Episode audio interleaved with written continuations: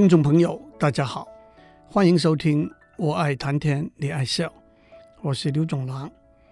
一个最近引起大家相当热烈讨论的话题，是一个国家和地区如何吸引外来的人才和留住本土的人才。这是一个全球性的话题，但也是一个台湾要特别关心注意的话题。台湾的天然资源相当缺乏，人口不算多，但是同时台湾有很好的教育制度和高科技产业的基础，也有很好的生活环境，因此在人才吸引和留住的问题上，何去何从，是我们未来发展和进步的重要关键。远在一九六六年，管理大师 Peter Drucker。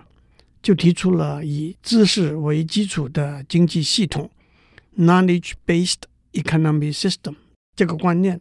他说，知识的产生和知识的工作者虽然不会是全球经济系统里头唯一的竞争因素，但是起码对已发展国家中许多产业来说，很可能是一个决定的因素。以知识为基础的经济系统。也简称为知识经济。让我指出，知识经济不但包括电脑、通讯、半导体、光电、航太等高科技产业，也包括时尚设计、文化艺术创作等等的产业。知识的工作者，也就是我们通常说的人才。首先，作为一个比较，让我们追溯人类经济系统的发展和演进，农业经济以人力、兽力和土地作为主要的资源，后来也加上化学肥料、机械化等因素。工业经济以人力和材料作为主要的资源，后来也加上蒸汽机的发明和自动化，用机器取代人力等因素。自然资源经济。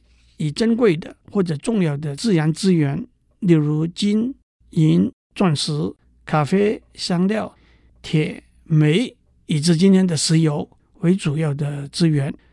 后来也加上以货币取代黄金，以核能、太阳能取代石油等因素。这一来，我们就更加明白了人才在知识经济里头所扮演的角色。人才发掘和制造知识。知识推动经济，换句话说，人才就是知识经济里头最重要的资源。很明显的，有些经济资源是不容易流动，有些经济资源却是相当容易流动的。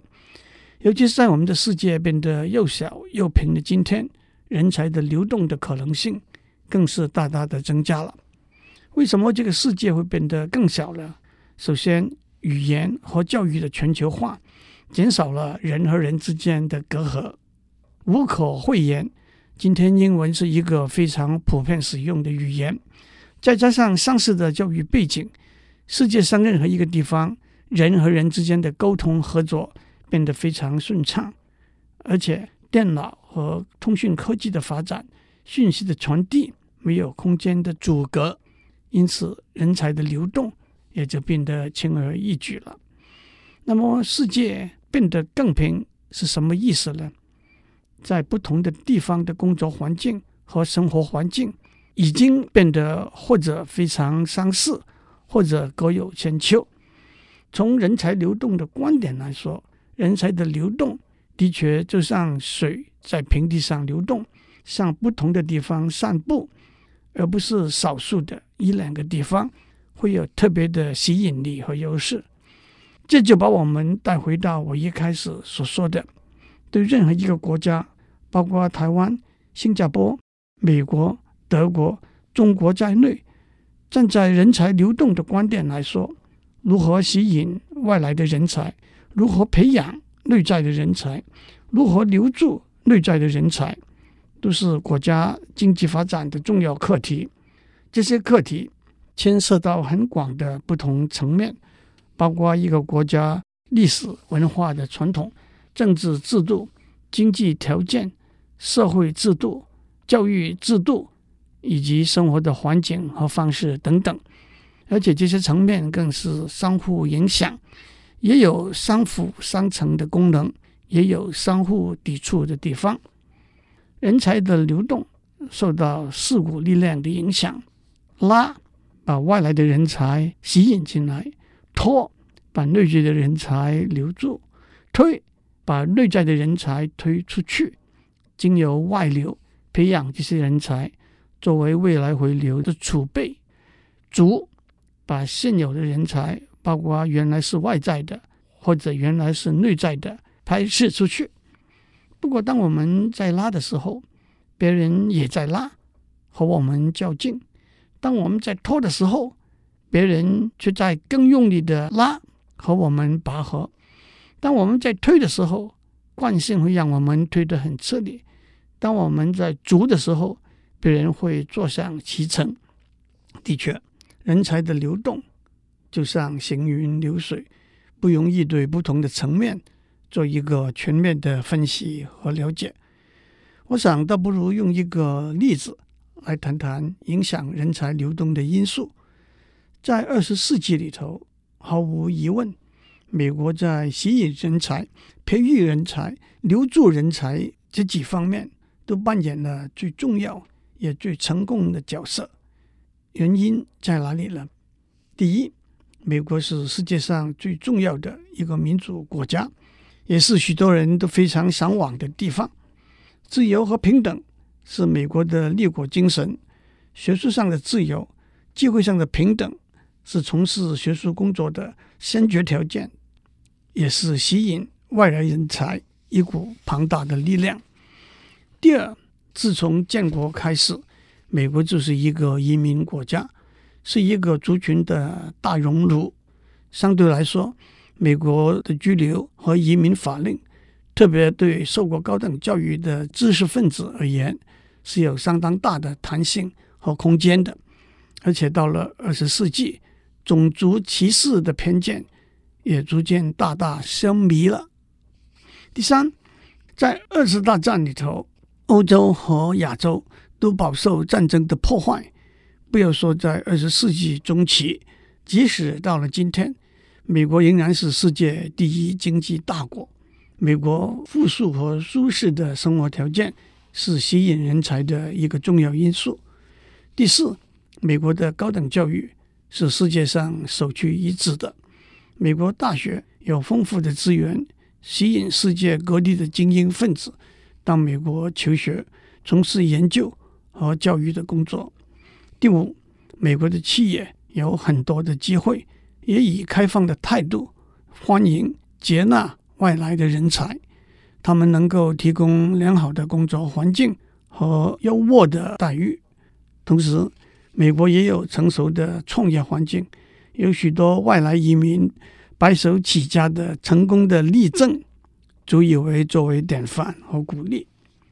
不过，让我们同时指出，美国在把内在的人才往外推这一方面是做得比较少的。也就是说，在鼓励人才外流这一方面，尤其是在年轻人里头，美国缺乏有组织的强大的力度。不过，我们也必须指出，美国有充分的内在资源和架构来训练培养他们内在的人才。这不是我们在台湾可以选择的做法。不过，也正如我们在上面讲过，在世界变得更小、更平的二十一世纪里头，像美国那样具有庞大的吸引人才的力量的国家，也面临许多的挑战。美国在经济上压倒性的优势已经不再如前，美国的高科技产业也面临激烈的竞争。美国在国家安全上的考虑，对于移民政策的影响，以及美国的税务条例对个人及家庭收入和财产的课征，再加上其他国家和地区高等教育的迅速发展和生活环境的改善，结果是人才的流动已经不再是少数的一两个国家能够有绝对优势的影响力来主导的。许多不同的国家和地区对人才的吸引都有他们的特色和做法。换而言之，网罗人才的竞争会变得更激烈。我们可以用美国这个最成功的例子作为我们的基准和参考。当我们面临吸引人才、培养人才和保留人才这些课题的时候，我们在制度上、法令上、资源上、心态上都应该汲取美国和其他国家的经验和教训，不能够光是喊喊口号、拍拍胸脯而已。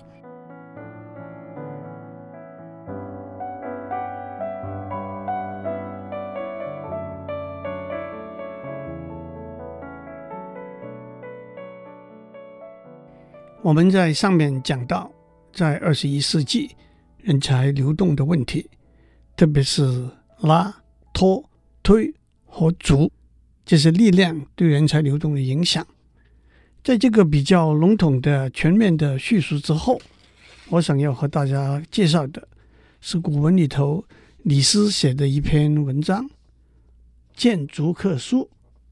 公元前两百三十七年，战国时代的。秦王嬴政，一般简称为秦王政，也就是后来统一天下的秦始皇。他发布了一个命令，那就是著名的秦王逐客令。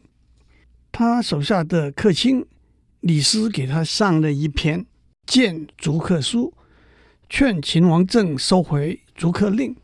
李斯这篇文章不但言之成理，而且辞藻。优美华丽，秦王政也被说服收回了逐客令。这不但是一篇值得欣赏的好文章，而且通过逐客令的发布和收回，我们也可以对当时秦国的历史做一个温习，和当时秦国的政治环境做一个了解，更可以见古知今，回应到我们上面对人才流动的讨论。让我们首先对中国古代历史做一个简单的回顾。中国历史上的传说时代，也就是所谓三皇五帝时代，有五千年以上的历史，从公元前七千多年或者更早到公元前二零七零年，那就是夏朝建立的年份。夏朝是中国史书里头记载的第一个世袭制的朝代。开始于治水有功的善禹，终结于宠爱喜欢听裂帛之声的妃子莫喜的夏桀。商朝开始于商汤，在明条这个地方打败了夏桀，也开始了中国历史上以武力打破君王永定、改朝换代的做法，终结于为妲己建立酒池肉林的商纣。周朝分为西周和东周两个时期。西周开始于周武王在牧野这个地方大败商纣王，终结于为了博褒姒一笑，烽火戏诸侯的周幽王。周武王即位之后，分封诸侯，所谓封邦建国，就是封建制度的缘起。分封诸侯有几个目的：一方面是奖赏，也是怀柔。亲戚和功臣，一方面是经由诸侯在地方的建设，达到拱卫巩固中央统治权的目的，也就是以藩平周这句话的意思。西周的时候，诸侯各国还相当服从周天子，可是周幽王死后，周平王把首都东迁，这就是东周的开始，周室也开始衰微。在东周的前半期，诸侯争霸维持了差不多三百年，称为春秋时代。让我打一个岔，这段时期所以称为春秋时代，是正好因为孔子编订的鲁国史记，书名叫做《春秋》，记载了从鲁隐公元年，那是公元前七百二十二年，到鲁哀公十四年。那是公元前四百八十一年的历史，所以这一段时期就被称为春秋时代。东周的后半期维持了差不多两百五十年，称为战国时代。在春秋战国期间，政治上的统治权是相当混乱的，大大小小算起来不下一两百个政治实体。不过在这里头势力强大，在政治上扮演重要的角色的，就是所谓春秋五霸和战国七雄。霸主正式的称谓是侯伯，伯字代表长者，侯伯就是诸侯之长的意思。霸字和伯字通，并没有现代横蛮无理的意思。春秋五霸按照《史记》是齐桓公、宋襄公、晋文公、秦穆王和楚庄王，但是也有其他的说法，一般是去掉了宋襄公。加上吴王阖闾或者越王勾践，首先站出来称霸的是齐桓公。他在管仲的辅助之下，提出霸主站在领导的地位的四个职责使命：第一，尊王；第二，攘夷；第三，进邑篡杀；第四，制裁兼并。春秋末期，六国兼并，剩下来的大国。有西方的秦和在中原东方的齐和燕，北方的晋和南方的楚、吴和越。后来晋分成赵、魏、韩三国，吴被越灭，越又被楚灭，这就形成了所谓战国七雄：秦、齐、燕、赵、韩、魏和楚。因为秦在西方，其他六国。也被称为山东六国。山东是指尧山、函谷关以东的地区。其实，在战国初期，秦国和燕国的实力是比较弱的。经过两百多年的斗争，秦逐渐强大。到了秦皇嬴政，他认为许多从外国来的商人、读书人，甚至在秦国当官的人都有间谍奸细的嫌疑。所以他下了有名的逐客令，要把他们赶出秦国去。其实那个时候，大大小小的国家兴起又灭亡，人民也没有所谓护照和身份证等文件，因此有能力、抱负和野心，想要追求荣华富贵的人，就到处投奔权势的核心，担任客卿或者谋士的工作。这也正是今天我们说的。外国顾问和外来人才吧。让我先叙述和秦王逐客令有关的政治背景。万事先从秦王嬴政的曾祖父秦昭王讲起。当时秦国和赵国为了表示真诚合作的意愿，互相交换人质，秦昭王就把他的一个孙子叫做异人送到赵国去。其实，异人只是太子安国君二十几个儿子里头庶出的一个儿子，也是一个平庸、没有什么才华的人。他在赵国当人质，过着穷困的生活。吕不韦是魏国人，他很会做生意，懂得低价买入、高价卖出的道理。当他在赵国遇到异人的时候，已经是个富甲一方的红顶商人了。他看准了经由异人踏上政治舞台这一条路，所以他拿了钱给异人，让他在赵国广交朋友，而且把他身边的一个美女赵姬送给异人为妻。后来赵姬生了嬴政，因此也有秦王嬴政是吕不韦的私生子的说法。吕不韦又买了许多奇珍异宝，去巴结太子安国君和他的夫人华阳夫人。华阳夫人没有儿子，吕不韦说服他收异人为义子，又说服安国君立异人为子嗣，将来可以顺理成章地继承王位。秦昭王逝世之后，太子安国君即位。那就是秦孝文王。秦孝文王服丧一年后，正式称王三天就过去了。异人继位，就是秦庄王。他任命恩人吕不韦为丞相，主掌国政。但是秦庄王在位三年便驾崩了，由才十三岁的太子嬴政登上王位，那是公元前两百四十六年，也就是秦王政一年。吕不韦更是掌握了国家的全权。秦王嬴政甚至尊称吕不韦为仲父，也就是叔父的意思。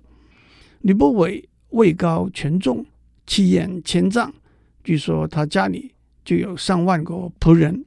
同时，吕不韦不但和当了太后的赵姬继续有私通的来往，又安排了一个叫做嫪毐的人，以假宦官的身份在太后的后宫走动。嫪毐和太后生了两个私生子，他有财有势，跋扈嚣张。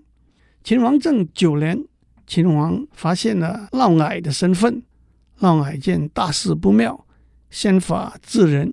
起兵作乱，可是他和他的党羽被秦王一网打尽，他被五马分尸处死。他和太后的两个私生子也被处死，这就是所谓嫪毐之乱。吕不韦也被免除上国的职务，流放到外面去。